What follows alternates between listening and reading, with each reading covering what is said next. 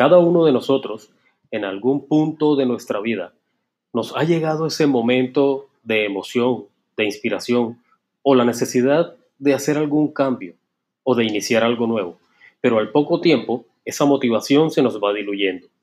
Hola, te habla Juan Carlos Erazo del Event Center y en el episodio de hoy hablaremos sobre algunos tips para mantener viva tu motivación y pasar a la acción en busca del logro de tus metas. Comencemos.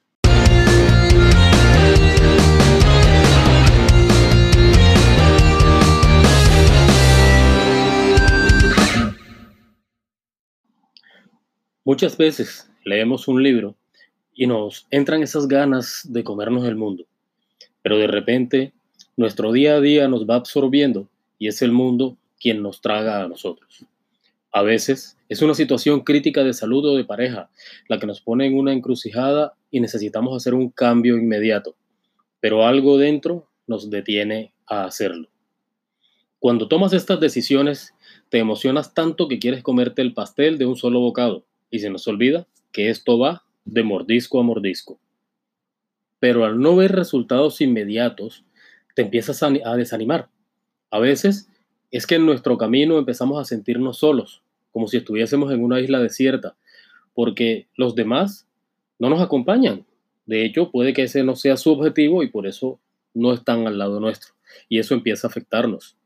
Lo primero que tenemos que entender es que la motivación es una puerta que se abre de adentro hacia afuera y no al revés.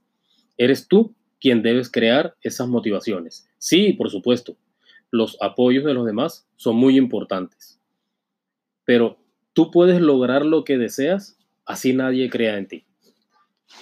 Pero si tú no crees en ti, así los demás crean en ti, no vas a lograr nada. La motivación es como el lavado de manos en estos tiempos. Tienes que hacerlo muy frecuente, tienes que motivarte muy frecuente para no darle chance a que te contagie el virus del desánimo.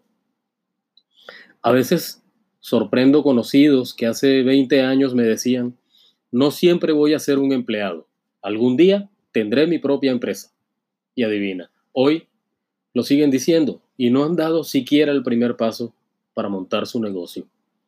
Yo te reto el día de hoy a que pases de la motivación a la acción y no esperes que la vida te sacuda y te ponga en una situación crítica para que puedas empezar. Por eso, hoy te traigo estos consejos para que empieces a construir tus propias metas, manteniendo siempre viva tu motivación. Número uno, encuentra tu porqué. Encuentra esa razón por la que quieres llevar a cabo ese cambio o ese emprendimiento? ¿Cuál es la razón que te motiva a cambiar? ¿Fue porque te leíste un libro y te emocionaste? ¿O es porque tu situación económica eh, está tan compleja que ya no tienes otra opción? ¿Tu condición de salud está muy crítica y necesitas sí o sí hacer un cambio? ¿Tu relación de pareja está en un punto muy complejo que tienes ya que actuar para que no se pierda? Es posible que en algún momento no lo tengas tan claro, o quizá ese porqué que tú encuentras no lo consideras tan fuerte. Puede que sepas que necesitas hacer un cambio, pero igual te sientes cómodo donde estás. Quieres montar tu propia empresa, pero hoy estás trabajando y recibes un buen salario y a tiempo, y de pronto te sientes cómodo y no te quieres arriesgar. No te preocupes por ahora. Tampoco necesitas que tu porqué sea del tipo, si no lo hago, eh, el mundo se acaba. Necesito eh, cambiar el mundo. Ojo, el cambio también puede ser para crecer donde estás hoy. Si tú eres un empleado y quieres ascender en tu empresa, tienes que empezar a hacer ajustes. ¿Por qué esperar a tocar fondo o simplemente hacerlo cuando ya no hay más opción? ¿Por qué no empezar a hacer un cambio hoy desde un terreno estable? Número 2. Haz deseable lo indeseable. Es posible que te resistas al cambio porque quizás sienta que debes hacer un sacrificio muy, muy complicado, así sea en tu mente. Por ejemplo, dejar de comer algo que te encanta, pero que está afectando tu salud. Dejar de lado esas viejas amistades que no te permiten crecer. un esfuerzo como llegar de tu trabajo y dedicarte tres horas o cuatro horas en la noche, adicionalmente a trabajar en tu propio negocio para sacarlo adelante. No sé, puede ser algo más sencillo que esto o puede ser algo más complejo que esto.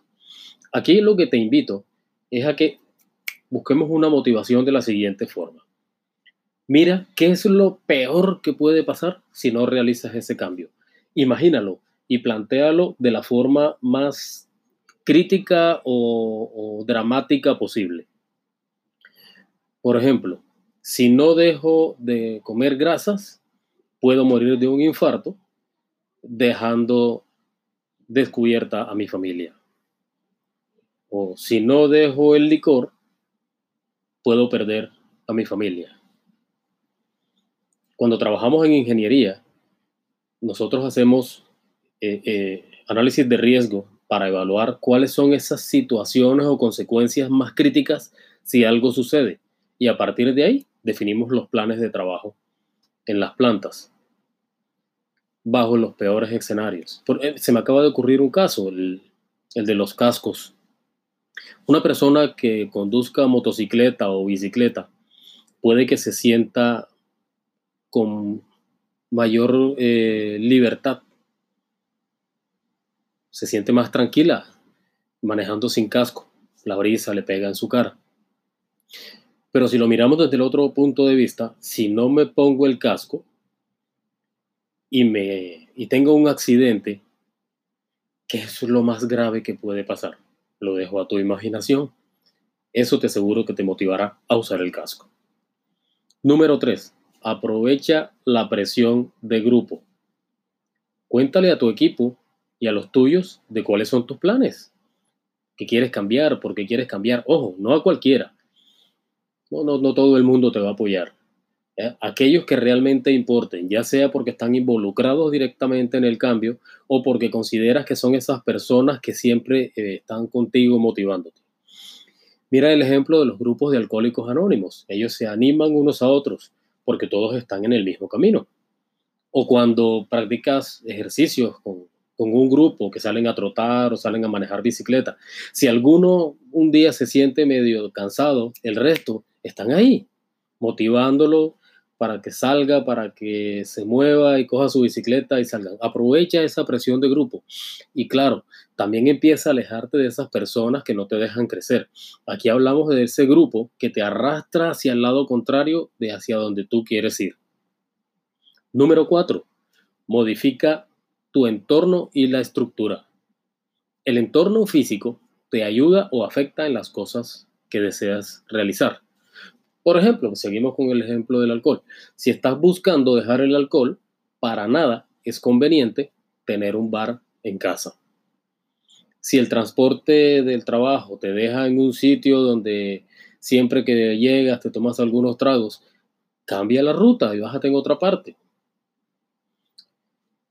O si tu propósito es emprender y montar un negocio y vas a montarlo en tu casa, lo primero que debes hacer es adecuar en tu casa un espacio de trabajo tipo oficina, que sea tu oficina, tu espacio sagrado de trabajo. Y todas las mañanas vístete, levántate de la cama, vístete como si fueras a salir a la oficina y sal a tu trabajo. No importa que sea en tu misma casa. Pero crea ese entorno que te permita seguir en lo que realmente es tu propósito. El mapa de la prosperidad que hablé, eh, del que hablé en un podcast anterior, también hace parte de la estructura y el entorno, pues es un motivador. Cada vez que lo ves, te está eh, recordando cuáles son esas metas o cuál es ese por qué te levantas cada día para trabajar. Número 5. Diseña un esquema de recompensas y exígete responsabilidad. Cada vez que alcances una meta, premiate. No es claro, no, esperes que sea la meta más grande, la meta extraordinaria. Divídela en pequeños objetivos para que sea más fácil de trabajarla. Por ejemplo, si hay que bajar 12 kilos de peso, la meta no va a ser voy a bajar 12 kilos en seis meses. Tú lo haces, voy a bajar 2 kilos cada mes. Esto te permite llevarle un control más cercano porque puede que en tres meses no haya bajado ni un gramo, pero aún me quedan tres. Pero si estás trabajando con metas mensuales, vas a llevar un mejor control. Y en tu cabeza es más fácil bajar 2 kilos que bajar 12. Entonces vas a trabajar más animado para esto. Y una vez alcances cada una de estas metas pequeñas, premiate, date el premio que te prometiste, cúmplete. Ojo, que el premio no sea en contravía del objetivo. Y sobre todo, así como te vas a premiar, exígete cumplimiento. Y número 6, evalúa y ajusta. Cada cierto tiempo revisa tu avance y si consideras que se debe hacer algún ajuste, realízalo de inmediato, no le des espera a esto. Los mejores futbolistas no andan a mil revoluciones todo el tiempo. Ellos saben hacer pausas, se detienen, pisan el balón, respiran, levantan la cabeza y observan y ya con eso toman decisiones de cómo van a seguir jugando. Antes de irme, te regalo estos tips. 1. Ponte objetivos claros. Claro, cuando, cuando yo me voy a poner un objetivo tiene que ser medible. Voy a bajar de peso. Sí, ¿cuánto? ¿Y en cuánto tiempo? Que sea tan claro que los puedas medir. No temas fallar. Al contrario, anímate a fallar. Thomas Edison falló 10.000 veces antes de inventar la bombilla. Y alguna vez le preguntaron que si eso no lo frustró y él decía que no, que él no falló, solo encontró 10.000 formas de no hacer una bombilla. Y a partir de varios de esos errores también surgieron ideas para otros eh, desarrollos que, él eh, trabajó. Toma riesgos. El peor riesgo es no hacer nada. Ningún gran logro ha sido hecho sin riesgos. No te duermas en los laureles. Mantente siempre en movimiento, siempre activo, siempre avanzando hacia tu propósito.